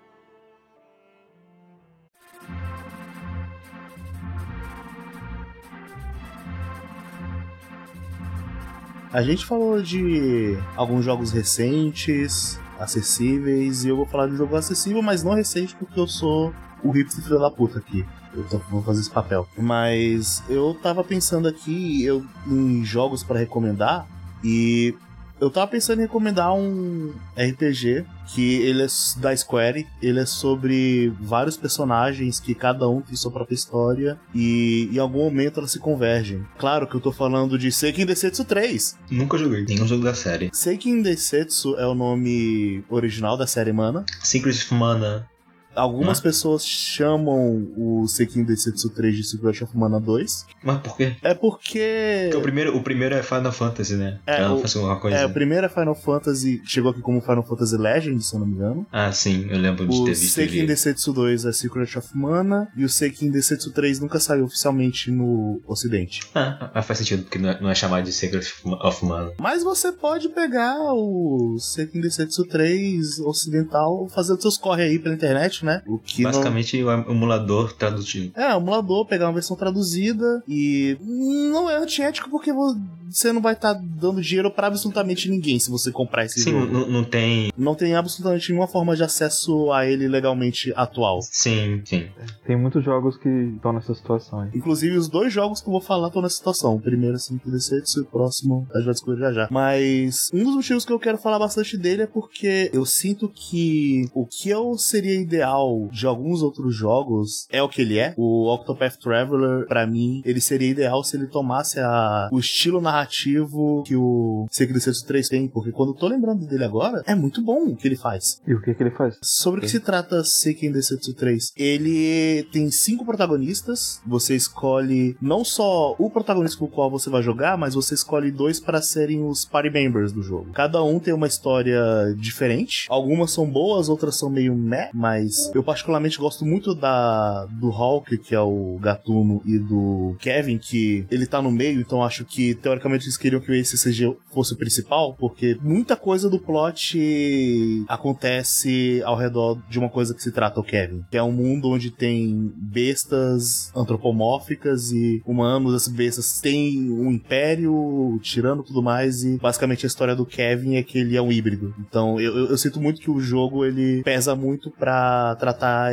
o Kevin como personagem principal. Mas você pode escolher qualquer um, qualquer outro, para se passar no ponto de vista e vai ser legal mesmo assim. E como é que funciona essa coisa dos personagens se cruzarem? O, o mundo é um só e você escolhe um personagem, você vai seguindo a narrativa a partir dele. E vamos dizer que, por exemplo, você escolheu na sua party member o Kevin, o Hulk e mais outro personagem. Quando você chegar num ponto da história que se você estivesse jogando no ponto de vista do Hulk, ele estaria lá também, você vai encontrar o personagem, ele vai se juntar na sua party por um tempo. E se no começo do jogo você escolheu para jogar com ele, vocês vão ele vai ficar na sua party fixamente. Eles dois vão virar dois personagens da equipe e eles vão seguir a aventura juntos. Caso não, você só tromba com ele, você passa esse tempinho curto com o personagem, só que depois ele vai fazer a quest dele e você vai fazer a sua. Os dois se separam. Então, basicamente, o que, que o jogo faz é você pode moldar a sua história para saber com quais personagens você quer de fato acompanhar a história. Um vai ser onde você vai acompanhar a maior parte das coisas e os outros vão ser quase que menos focadas, mas você ainda vai ver, porque quando você tá acompanhando aqueles personagens da sua party, eles não esquecem completamente da quest deles para seguir você. Eles ainda têm a quest deles, eles ainda têm o, o caminho deles para fazer. Só que o seu meio que vai ser prioridade. E o final boss vai ser refletido do seu personagem que você escolheu primeiro. É, dito isso, dá para você jogar bastante ele, porque isso dá um fator replay bem legal. É, o sistema de batalha dele é um RPG por turnos disfarçado, como era a série Mana antigamente, porque ele tem traços de action RPG, só que na real ele não é muito. Eu digo que ele não é muito porque você, o jogo te incentiva muito a você não sair atacando, porque ele tem uma barrinha que demora para carregar e se você não espera essa barrinha carregar, o ataque não vai sair bom. Então é quase que um ATB disfarçado e você pausa bastante o jogo, porque para você fazer magia você faz por menu. Então você pausa o jogo bastante para fazer magia. Então no fim das contas ele meio que é um RPG por turno disfarçado, mas é muito bom mesmo assim. Olha, parece uma dinâmica muito interessante para você. Que nem você tava falando, é um fator replay, você jogar ele de várias várias formas diferentes. Mas é, essa maneira de integrar a relação dos personagens parece algo muito legal, sabe? É algo que Octopath eu vi que se propõe a fazer, mas que ele não faz muito bem, né, pelo visto. A questão do Octopath é o seguinte: você escolhe um personagem da party e beleza, ele abre o capítulo 1 dele. O capítulo 2 dele vai ser um nível muito avançado, então você vai ter que fazer o capítulo 1 dos outros personagens, encontrando eles na cidade. Aí você vê a introdução dele, ele fala: Ah, beleza, é. Você quer ajuda? Sim. Aí você ajuda ele e ele entra permanentemente na sua party. Só que em todas as cutscenes que tem no capítulo daquele personagem, só aparece aquele personagem, não aparece os outros. Não, não tem integração de fato de história. É, não tem integração na história principal. Quase 100% da integração dos personagens do Octopath Traveler, elas acontecem em side quest, em small talk, basicamente, em conversas paralelas. Então, assim, na história principal não importa com quem você quem tá na sua party. E não sei que Desetsu 3 importa. Não sei que Desetsu 3 os personagens estão ali com você nas cenas que envolve um outro personagem. Eles comentam isso, não comentam tipo fora, mas ali dentro da cena mesmo tem diálogos deles envolvendo coisa que tá acontecendo acontecendo no plot, mesmo sendo a história de um outro personagem. Isso, isso é bem legal. Então, assim, Sekiro Densetsu 3. A, a Square ela já fez bastante jogo com essa premissa de vários personagens. Ela tem o Live a Live, ela tem o Sekiro Densetsu 3, ela tem a série Saga, que a maioria dos jogos são sobre isso, nem todos, mas a maioria é. Então, assim. Dragon Quest 4. Dragon Quest 4. O. O Tactics Ogre é Square? A Konami. É Konami. É Konami, né? Tem vários jogos que tem essa mecânica e eu acho que o Sekiro Densetsu 3 é o que melhor implementa. E como ele é um dos jogos que foi feito no finalzinho da vida do Super Nintendo, rapaz, que jogo bonito. As sprites dele são muito bonitas, a trilha sonora dele é muito, muito, muito bonita. Isso eu já tinha ouvido falar, que a pixel art dele é mó- muito, muito boa. E assim, eu acho que ele é um jogo do Super Nintendo que absolutamente de forma nenhuma datou. Dá pra você jogar ele tranquilamente hoje em dia, sem nenhum problema, e você vai aproveitar ele sem precisar abrir vários poréns por causa de contextos da época. Ele foi, ele foi portado pro PlayStation, PlayStation 1. Até onde eu sei, não. Entendi. É, é porque teve algum Legend que eu joguei no, no PlayStation 1. Não, não, é, lembro. você jogou Legend of Mana. Ele é de PS1 originalmente mesmo. Ah, tá. Só pra saber. Legend of Mana, ele é do PS1. E a dinâmica, o Legend of Mana é muito bom, mas a dinâmica dele é completamente diferente. O... Mas enfim, Sekiro do Setsu 3 eu acho um ótimo jogo. Eu quanto mais lembro dele, mais eu acho que ele é uma pérola que precisa ser mais lembrada. Ah, assim, joguem isso. eu, um dia, não muito distante, eu pretendo ter um PSP. E assim, não estou querendo incentivar ninguém, mas o PSP é uma ótima plataforma de relíquias perdidas. Quer ter o quê? Um PC? Não, um PSP. Um PSP é uma ótima Ah, máquina sim. de emulação, gente. Pode comprar. É, sim. E é barato. É, é barato. Você encontra barato. É barato e assim, não, não tem dor não, cara. Desculpa, mas Gente, você pode. Você vai jogar jogo pra caralho de PSP, de PS1, Game Boy Advance, Super Nintendo, Game Boy Color. Ah, pega isso aí e abre- E absolutamente todos esses jogos, ou pelo menos a maioria deles, você não teria acesso de outra forma. Então, É, você, pra você jogar Valkyrie Profile de maneira digna, só no PSP.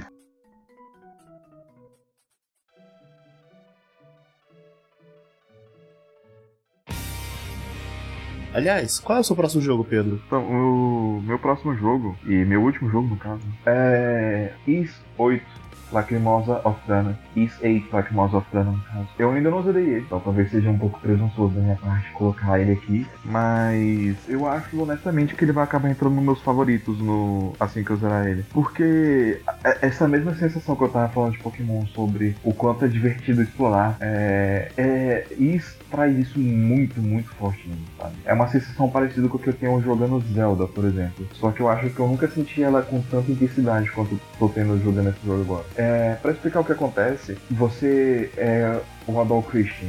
O Adol Christian, ele é um aventureiro e ele é uma pessoa extremamente azarada. Se você, por algum acaso, morrer e for parar num universo paralelo no qual Adol Christian vai estar com você em algum tipo de transporte... qual, calma aí, não tem que jogar os, os anteriores, Não. Não. É, nenhum jogo da série Is é. não? Eu achei que. que... Assim, eles são ligados um ao outro, mas você não.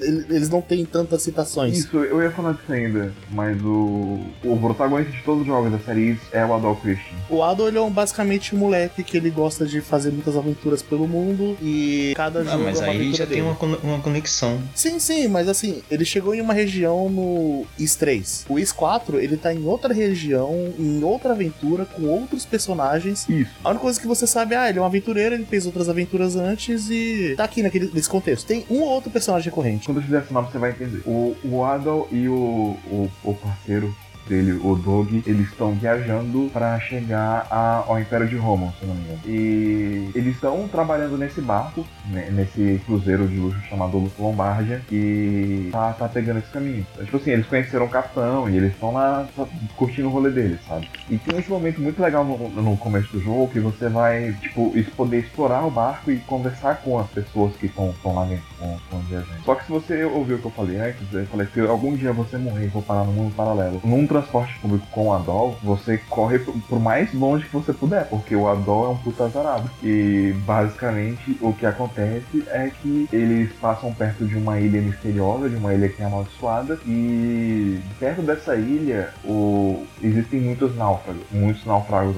náufragos acontecem ali. E obviamente o... você é premiado, um monstro marinho derruba o, o barco, afunda ele, afunda o Lombardia, e você acorda nessa ilha. Nessa ilha amaldiçoada que é a ilha de Seiren. Perceba como a maldição é forte porque tem o nome do anime ruim, né? Mas você acorda e aos poucos você começa a encontrar outras pessoas, outros sobreviventes do, do náufrago. E conforme você vai encontrando algumas pessoas, vocês decidem que vocês têm uma região próspera para montar um abrigo, para poder juntar mais pessoas, para vocês se organizarem, para vocês conseguirem fugir de alguma forma da ilha. Então, tipo assim, no começo você encontra dois personagens, que é a Lácia, que ela é uma, uma nobre, Tsundere, etc e tal, e o Capitão Bárbaro. Você encontra, é, encontra novamente o Capitão. O Capitão, ele se torna, tipo, a fonte, né, da base, para você poder juntar pessoas para levar pra lá. E a Láxia, ela vai explorar o mundo contigo para encontrar mais gente. Ela se torna uma, dos, das membros da base. E é isso, tipo, ele te dá essa premissa e ele te joga no mundo. Você tem dois objetivos: encontrar mais pessoas e fazer um mapa da ilha para você sair de lá. E você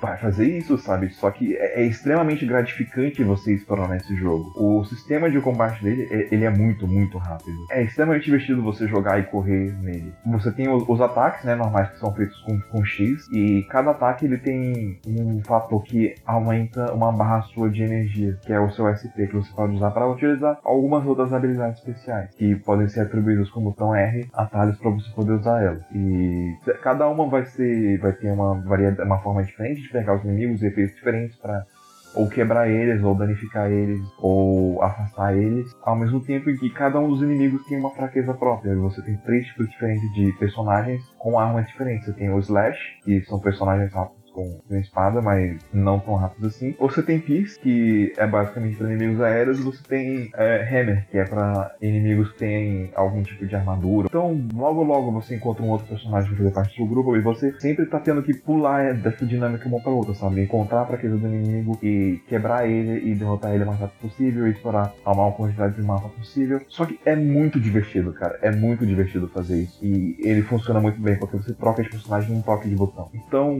é um dos gameplays mais rápidos, precisos, gostosos e inteligentes que eu, que eu já vi. O, o design das fases é muito bom. É, você completar o mapa é algo muito legal. E conforme você vai, sabe, trazendo de volta mais passageiros pro, pro acampamento que você tá criando, você vai conhecendo eles e se aprofundando na sua relação com eles. E quando você vai fazer uma side quest, explorar o mundo para fazer alguma coisa para eles, tudo isso tá muito mais ligado dentro desse contexto, sabe, de, de ajuda à, à sobrevivência de, de comunidade. Você formar uma comunidade que tá se ajudando que tá tentando criar um mercado próximo ali e evoluir e ao mesmo tempo, tipo, se aprofundando no, no, no, que você sabe sobre aquela pessoa, sabe? Conhecendo ela melhor. É algo parecido com o que Persona faz com o Social Link, só que de uma forma até. Hum, não diria que tão organicamente é, inserida no, no, contexto, mas tá quase lá, sabe? E a história, tipo, não é nada excepcional, não é nada, tipo, absurdamente grandioso. Mas ela é executada muito bem, os personagens são muito carismáticos e cheios de coração. Tipo, quando você junta todos esses fatores, é, tipo, cada pequeno aspecto desse jogo, ele contribui para que você aprecie tudo dele muito mais. Você tá jogando onde? No Vita ou no PS4? É, eu tô jogando no Vita, porque eu, eu, eu prefiro portabilidade, mas você pode jogar ele tanto no PlayStation 4, quanto no PC, quanto no Switch. O o, jogo tava na minha lista já tava um tempo na PSN e eu tava pensando em comprar no Vita. E... Eu recomendo jogar no Vita, eu acho que ele foi pensado no Vita originalmente. Foi, ele foi pensado no Vita originalmente. E eu recomendo, cara,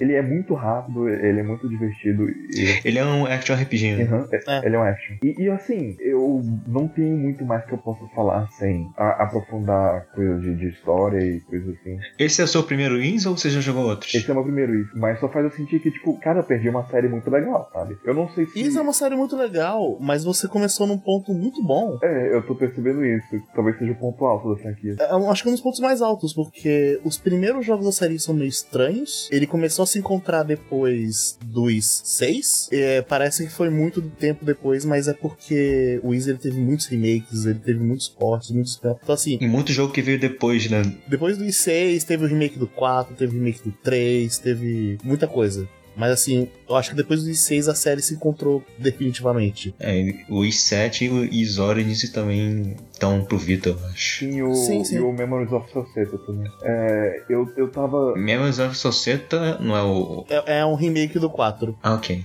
Ou é um remake do 4 ou é um 4.5, agora eu não lembro exatamente. Mas ele tem uma conexão direta com o Is 4. É. Durante um bom tempo, o Memories of Societa tava na minha lista da, da PSN?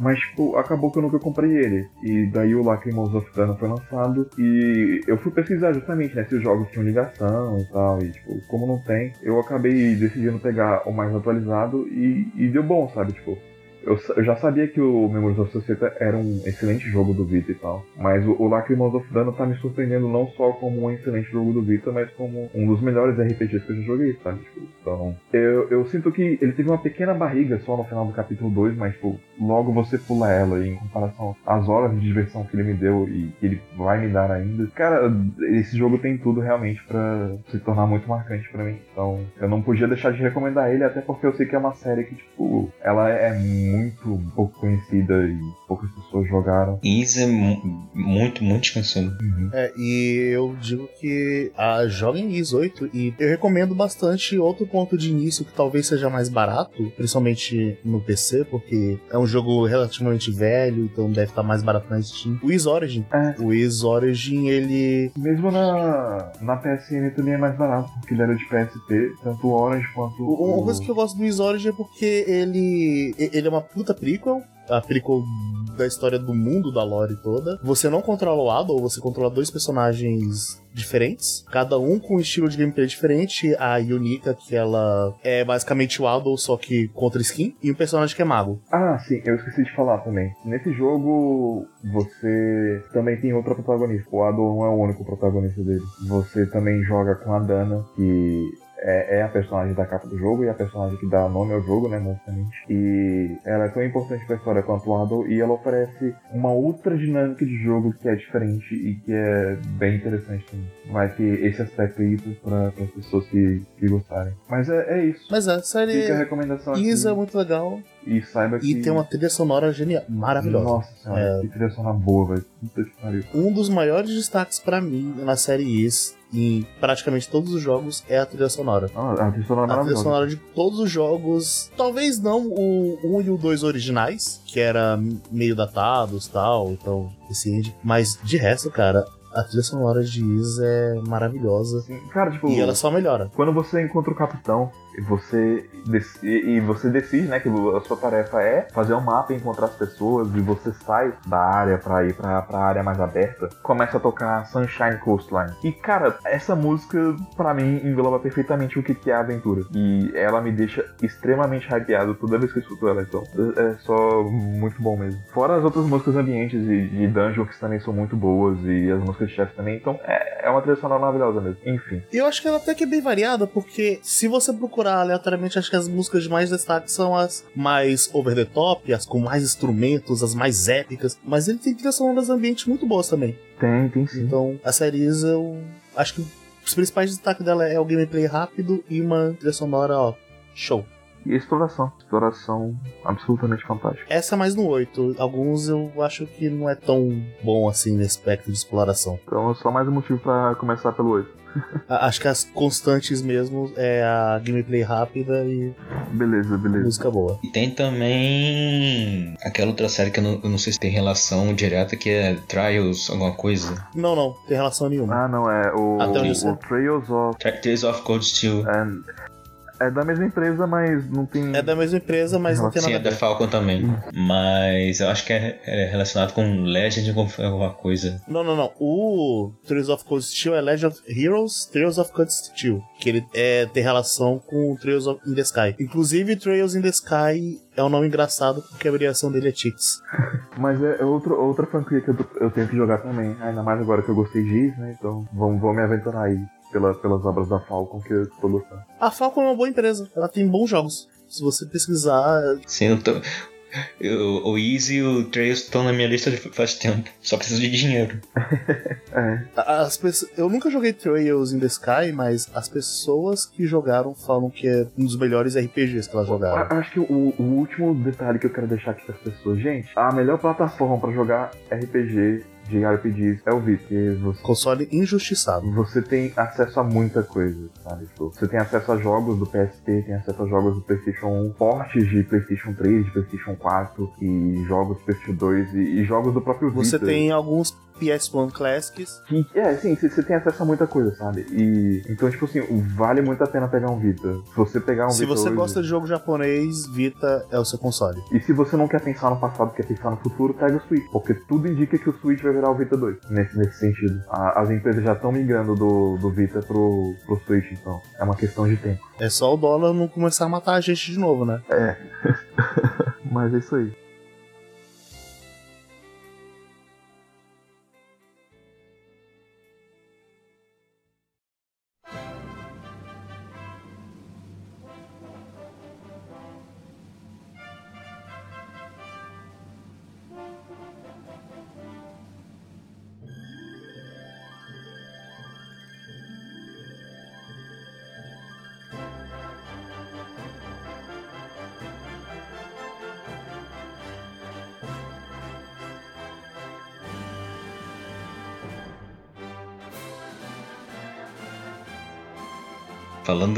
Em jogo japonês, o meu próximo jogo é algo que não tem nem um mês ainda, que é Dragon Quest XI, que foi lançado no comecinho de setembro desse ano, que no caso a gente está gravando no no início de outubro. Eu gosto muito de Dragon Quest, eu gosto mais até de Dragon Quest do que eu gosto de Final Fantasy, que é uma série que desde que eu descobri ela no, no DS, eu, eu sempre tive muito mais apreço por ela do que pela outra série. Que é, são, são duas séries que são próximas de um jeito ou de outro, mas. É engraçado que eles eram bem rivais até um certo tempo, porque a Enix e a Square eram empresas diferentes.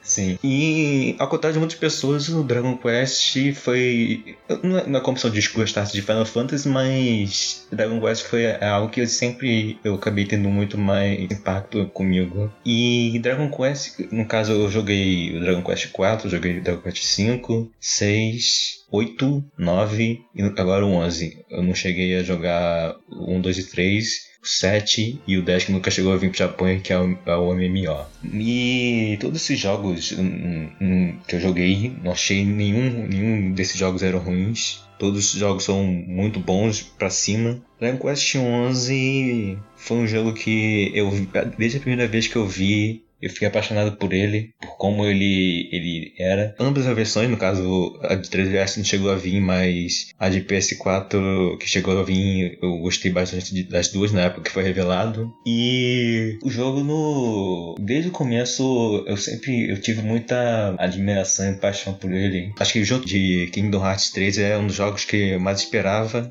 E, cara, tendo começado. Como o jogo saiu ano passado, eu cheguei a ver alguns vídeos e tudo mais. Cheguei a ver bastante. Não, não cheguei a ver spoilers, mas alguma parte do conteúdo para ter uma ideia. Também um pouquinho de impressão de, de quem jogou o jo- o jogo japonês. E em 2018 eu cheguei e peguei o jogo é, no mês passado, que eu não ia aguentar esperar, porque já que é um dos jogos que eu mais esperava. Na época eu cheguei a ficar com uma dúvida se eu pegava o Homem-Aranha ou pegava Dragon Quest. E eu, eu pensei, cara, eu tô esperando esse jogo desde que foi anunciado, anunciado em 2015. Eu não posso pegar Homem-Aranha, mesmo que eu queira jogar muito, porque é um jogo que eu tô esperando já tem 3 anos, né? Aí fui, peguei Dragon Quest e não me arrependo nem um pouco. Que foi um jogo, foi uma experiência muito boa, excelente, de 140 horas, que eu, eu cheguei a platinar essa porra. Eu falta dois troféus pra platinar e esses dois troféus são chatos e eu vou demorar pra fazer. Quais são, quais são os dois troféus? É o do crossbow e das roupas. Ah, esses. é, é, o, o mais chato é o da roupa. Crossbow, você, você vê um vídeo no YouTube e é fácil. Eu, eu vendo vocês empolgados com o Dragon Quest, eu ainda não peguei, infelizmente, mas eu, eu acho que até é melhor não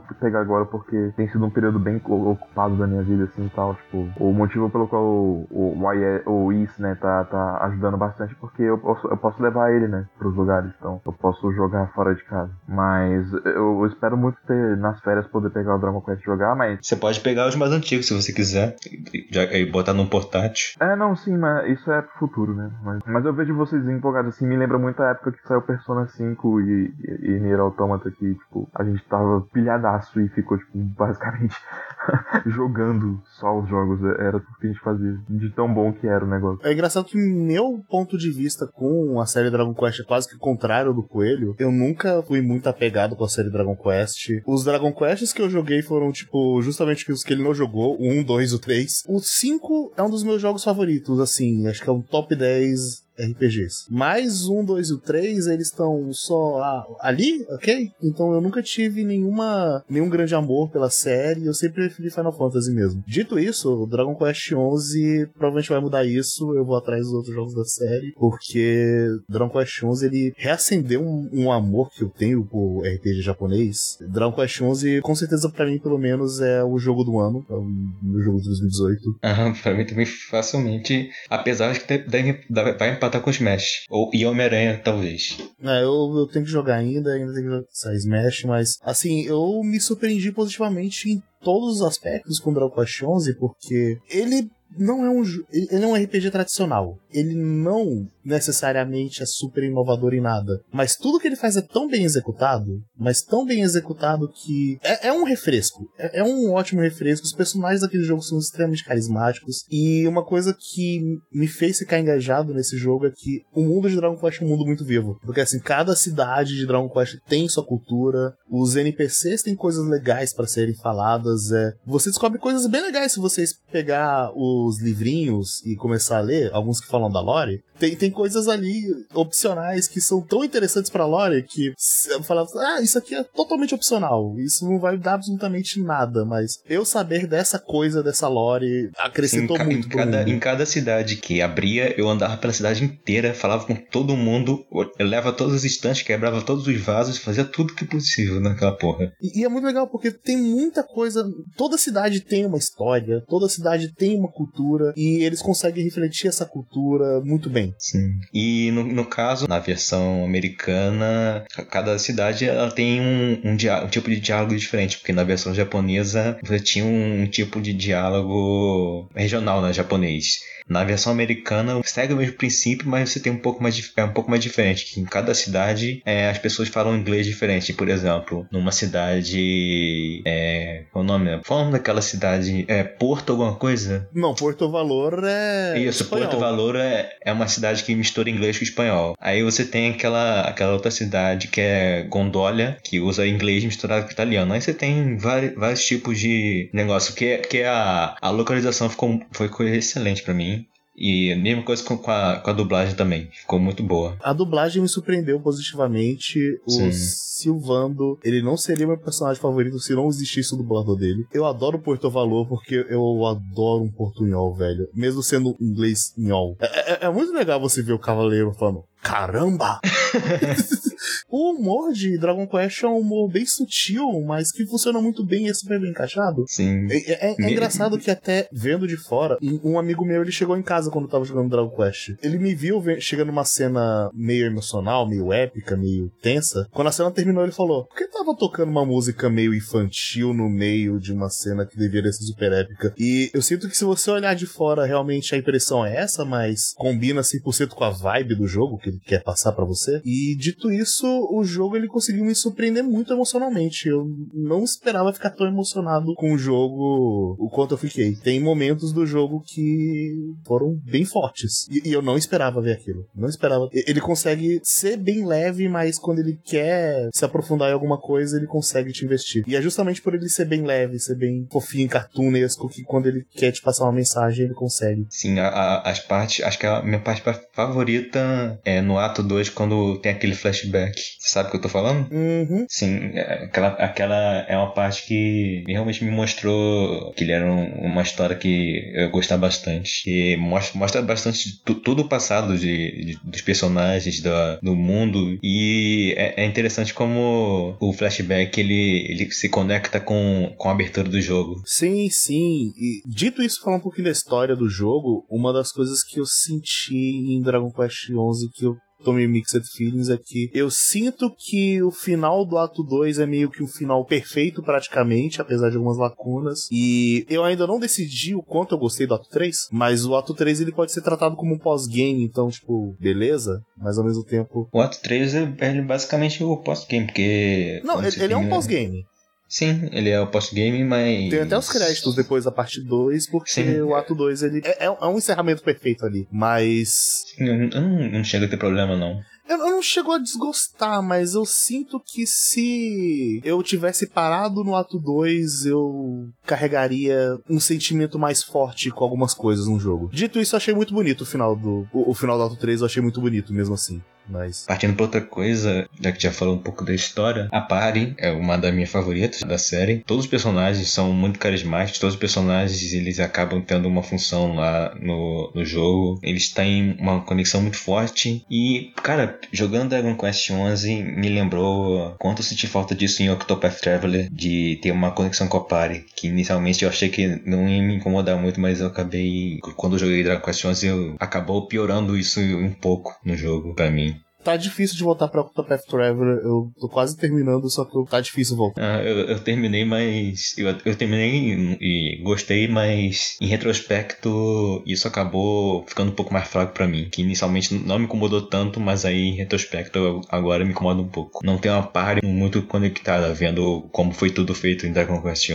Sim, sim, cara, a party do Dragon Quest XI é uma das coisas que eu mais gostei do jogo. É, todos os personagens são bem carismáticos, eles têm, são muito vivos em personalidade, e a interação entre eles é bem boa. Eu acho que é uma das melhores interações entre personagens que eu conheço, tirando dos melhores Tales of, porque a interação com o personagem de Tales of é incomparável, mas eu gosto muito de como aqueles personagens interagem um com os outros. Tem algumas coisas especiais, plot points que me fizeram importar muito com os personagens. Te- teve uma cena do ato 2 que envolve choro, que eu achei legitimamente bonito, eu quase chorei também, porque eu achei muito natural a forma com que eles escreveram aquilo. Eu, eu acho que a parte que eu mais me senti emocional foi em, em relação a, ao que eu vi antes do flashback e, e tal com a família real, que é a parte em relação família e tudo mais. Aí foi, me tocou bastante. Embora o que você falou também me tocou bastante nesse quesito. É, essa parte também ela fala bastante de família. Eu acho que quase todos os momentos emocionais de Dragon Quest XI são sobre família. Tem razão. Acho que todos os personagens do, do jogo, da sua party, tem um pouco uma história relacionada à família. Eu não tinha pensado nisso antes. É, eu não, tinha eu não tinha per- percebido isso antes. Interessante. Aí, falando também mais um pouco sobre outras coisas, a animação desse jogo é fantástica. A animação do- dos personagens, a animação dos golpes. Eu amo com- como você vai subindo de nível, seus golpes vão ficando cada vez mais poderosos, vai ficando cada vez mais louco. Cara, é muito, muito bom. Eu, eu gosto muito do fato de que tem várias formas de um inimigo fazer você ficar paralisado por um, pelo menos um turno. Então, assim, é, é- é criativo, não é só tipo, ah, paralis, caiu. Tem, tem inimigos que te derrubam, tem inimigos que lançam uma magia que seu personagem ele fica dançando. Ele, ele perde turno porque ele tá dançando. Tem inimigo que faz você rir e ele fica rindo da tela, tipo, chega no turno dele e só tá. e você ouve a voz dele rindo. Sim, é é muito bom.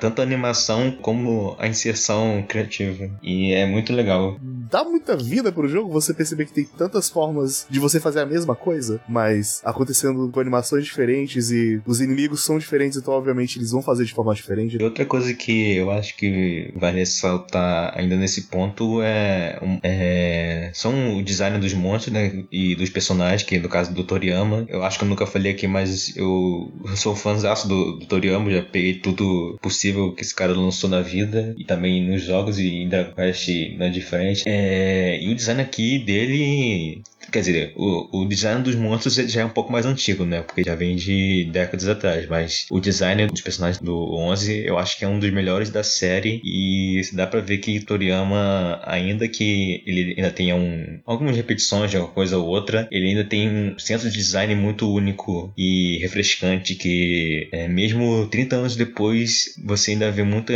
muitas coisas únicas no, nele com Dragon Quest. E nesse jogo, todos os personagens, principalmente tanto os, tanto os antagonistas quanto os personagens da sua party, eles são bastante únicos na vestimenta e também na como eles, eles no, no, no rosto, no tipo de corpo e tudo mais. Você tem um personagem menorzinho, você tem um personagem mais adulto, você tem um personagem idoso, você tem um personagem uma bonitona. Então é bem interessante como, como tem toda essa dinâmica. Acho que só pra finalizar, pelo menos a minha parte, falando do jogo, tem uma coisa que eu achei curiosa que eu só percebi muito tempo depois quem era a personagem que aparece no iníciozinho da abertura. Caraca, como você não percebeu isso? Eu, eu demorei um pouquinho pra perceber. É porque demora. Tipo, ela não aparece daquela forma, sacou? Sim, caraca, pra mim sempre foi muito claro. Mas eu acho que eu meio que lesei, tanto que o True Final Boss, o do ato 3, você tem que fazer uma certa coisa pra ele Sim. ser. E, você não fez e foi pelo pior caminho, né? Eu fui pelo pior caminho, cara. eu falei, cara, esse jogo é muito injusto, filho da puta, cara. Eu tô no level 99, eu tô sofrendo ainda muito com ele. Se eu vacilar, eu morro. Isso aqui só tá injusto pra porra. Foi, foi muito difícil. Cara, foi, foi horrível. Aí quando eu tava no finalzinho, eu, ah, é, eu posso. Será que. Caralho, eu podia. Meu Deus, eu sou imbecil. Ah, que maravilha. Mas basicamente eu fui pelo pior caminho possível na luta contra o Final Boss e não foi emocionante, só foi muito frustrante. Saber esse tipo de coisa me deixa animado pra jogar o jogo. Assim, eu te falar que a partir do Auto 2 eles têm batalhas muito desafiantes, mas elas são desafios Eu, bons. eu acho que já a partir do ato 1 já vai ficando mais difícil, mesmo no modo normal. Porque no, no começo o jogo é bem fácil, mas a partir do meio do, do primeiro ato já vai ficando um jogo bem mais difícil. Ele, ele tem uma curva de dificuldade muito boa. Eu nunca senti necessidade de grindar, eu só grindei basicamente por causa de troféu. Sim, eu- eu- foi, foi bem natural pra mim também, mas ainda assim eu achei que foi bem desafiador uma boa parte dos bosses do jogo. Dito isso, tem só um boss que eu acho que ele é difícil porque ele é mal feito. Só tem um. Dragon Quest XI fez eu, eu me interessar também por pegar um- os jogos que eu nunca joguei, que são no caso 1, 2, 3 e também pegar no 3DS o 7.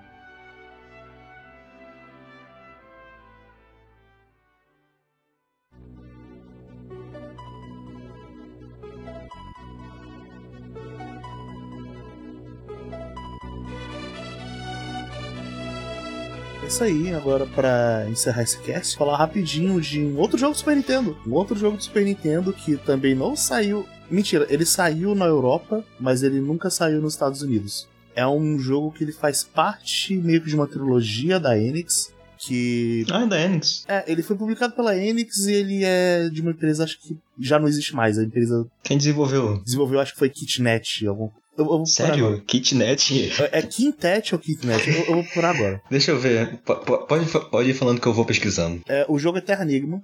É Ki- Quintet, né? É Quintet. Ele é um jogo de uma trilogia. Que alguns Ah, e- você trilogia. conhece esse jogo? Illusion of Gaia? Sim, conheço. Ele é relacionado com, com esse ou Ele é relacionado. Ele, o Soul Blazer e o Illusion of Gaia, eles são parte de uma trilogia de jogos que alguns chamam de trilogia da ressurreição. Esse trilogia da ressurreição são três jogos que eles são, eles não têm ligações diretas, mas eles tratam do mesmo tema, que basicamente são temas sobre a evolução do mundo. Cada um trata de uma forma relativamente diferente, só que eles mexem nesse tema. O Terranigma, ele começa com um mundo. Vai parecer que eu tô falando spoiler, mas isso é literalmente o prólogo do jogo. Você é um garoto num vilarejo chamado Krista e você decide explorar um porão. Nesse porãozinho de uma casa que você entra, você acaba achando uma caverna com uma caixa de Pandora. Obviamente você abre a caixa de Pandora e acontece merda. Todo mundo no seu vilarejo é petrificado, menos o líder do vilarejo. E o líder do vilarejo ele fala que pra você salvar as pessoas que foram petrificadas por culpa sua, que você fez merda, você tem que ir em certas torres e fazer uns bagulho lá com essas torres. Você tem que ressuscitar parte do mundo.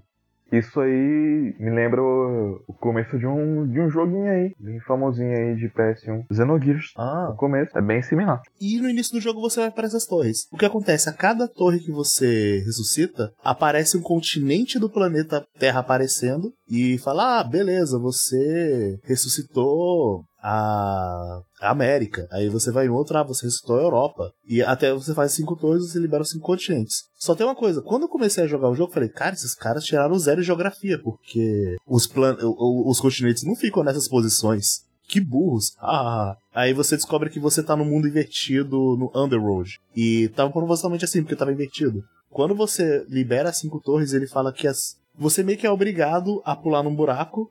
Que esse buraco vai te mandar pra o Overworld, o outro mundo. E você tem a obrigação agora de ressuscitar todo o planeta.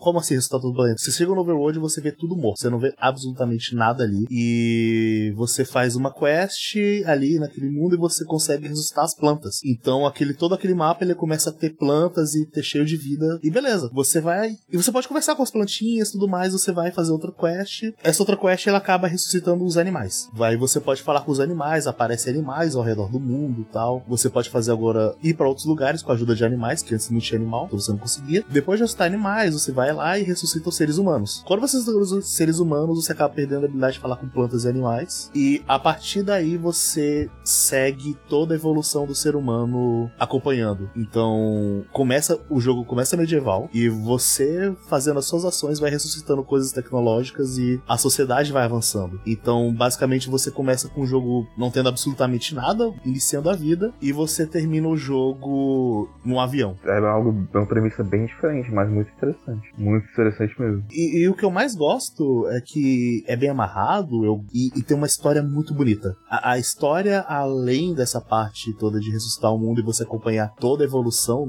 da humanidade, o, o, o que tem entre as coisas, a história do Ark, a história do. O Ark é o personagem principal, esqueci de falar isso. Mas a história do Ark, o personagem principal, a história que envolve ele e outros personagens e o que, que é esse Underworld, o que, que é o Ark, tudo isso é muito bonito. O final do jogo eu chorei. Então o mundo, o mundo não fica vazio, né? Mesmo quando você tá ressuscitando a coisa, você não tá sozinho, vai ter outros personagens também. Você é o único personagem jogável, não tem gente que entra na sua party, mas você encontra outros NPCs ao redor do mundo, você. E quando você começa a ressuscitar seres humanos, vai aparecer personagens recorrentes. E tem personagens, inclusive, históricos, porque obviamente esse tipo de jogo vai aparecer referência de personagem histórico. Não, não, não tinha como não. E ele é um action RPG. O Ark é um ser humano normal? Aparentemente sim. Ele tem aparência de ser humano normal, ele só vive pra caralho. Mas é muito legal esse jogo e a gameplay dele é muito legal. Ele é um action RPG que não datou e ao contrário da série Mana, ele é um action RPG mesmo, então você esquiva, você ataca, ele é um jogo meio ágil, ele tem até alguns sisteminhas de combos super simples, mas tem. E ele também é um jogo que foi feito no finalzinho da vida do Super Nintendo, e como um jogo feito no finalzinho da vida do Super Nintendo, ele é muito bonito. Você olha as sprites dele, são sprites muito bem trabalhadas, muito bonitas. As animações que eles fizeram têm muita personalidade. Esse jogo ele tem um aspecto de personagem solitário, porque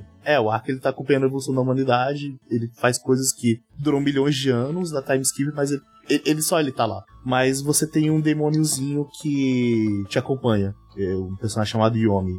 E o Yomi basicamente ele faz parte do seu inventário. Quando você abre a caixa de Pandora, aparece o Yomi, que ele saiu da caixa e você usa essa caixa de Pandora para você entrar lá e pegar seus, seus equipamentos, seus itens. E você anda por, por, por essa caixa, porque ela é gigante. É, é, é, interessante, tem até uma animaçãozinha quando você vai abrir o seu inventário, que ele abre a caixa e pula lá pra dentro. Aí você pega as coisas. É interessante mesmo. Algumas versões do mito da, da caixa de Pandora, quando você abre ela e você solta os males no mundo, é, é daí que, que surge também a curiosidade humana. Interessante ver que a caixa de Pandora inicia essa jornada, mas que no, no final das contas ela é uma jornada justamente sobre evolução, né? Sobre a, o avanço da civilização. Enfim. Então, assim, é um jogo que eu acho que ele é um dos meus jogos favoritos do Super Nintendo. E, tá sempre entre ele e Chrono Trigger, depende da semana que você me perguntar. Eu acho esse jogo muito bom, ele tem um humor legal, ele tem um personagem que eu acho maravilhoso. E a trilha sonora dele, como acho que quase todo, todos os jogos que a gente falou aqui tem boas trilhas sonoras. Terra Enigma não é diferente. Terra Enigma tem uma trilha sonora maravilhosa. Eu sempre ouço algumas músicas dele de vez em quando. E, mas eu, eu fico realmente emocionado lembrando o contexto de algumas músicas. A música do Final Boss desse esse jogo até hoje me dá arrepios por causa do contexto do Final Boss. Você me deixou com bastante vontade de jogar ele, mano. Então, não sei exatamente quando eu vou poder, mas tomara que mais pessoas dêem chance também, então, e, e acabem jogando ele. Sim, sim, ele é um jogo que eu sinceramente ficaria muito feliz se ele fosse relançado de alguma forma. Eu compraria com certeza, porque eu, é, é um jogo que merece destaque, é um jogo que merece dinheiro. Então é isso, gente. Talvez a gente faça um outro cast de RPGs em um futuro. Bem distante para recomendar mais jogos. Ah, faltou tal jogo. Sim, faltou tal jogo. Eu literalmente joguei centenas de RPGs na minha vida e. Imagina se falasse de tudo aqui. Ia ser podcast de 300 horas. Se eu falasse de todos os jogos que eu gosto e recomendo, ia demorar muitas, muitas, muitas horas. Então, assim. Pois é, eu tava falando só de um Pokémon e eu nem falei tudo que eu queria. Então, assim, a gente tem nossos Chrono Cross, Chrono Trigger, Final Fantasy, mas eventualmente a gente pode falar deles em algum momento, em algum outro cast, fazer uma parte 2, se isso aqui der certo. Todos nós queríamos trazer atenção para jogos que, sabe, são um pouco negligenciados ou injustiçados, tem rótulos em cima, ou que não são tão conhecidos. Então, o que a gente tem uma intenção mais diferente do que discutir só as coisas que a gente já gosta e todo mundo já sabe que todo mundo gosta e por aí. Sim, sim, eu queria trazer Chrono Trigger uma hora, só que todo mundo sabe que Chrono Trigger é bom. Chrono Trigger, tipo, é um jogo indiscutivelmente bom. Eu não conheço ninguém que trate Chrono Trigger de forma injusta, então eu falei, bom, então eu vou trazer alguma coisa que vocês não conhecem ainda, talvez. Uhum. Então eu trouxe dois jogos que eu não vejo muita gente comentar sobre, mas que são bons jogos, são jogos que me marcaram de alguma forma. Então, pessoas, até a próxima e até mais. Até mais, beijão. Yay! Nossa, tô com sono.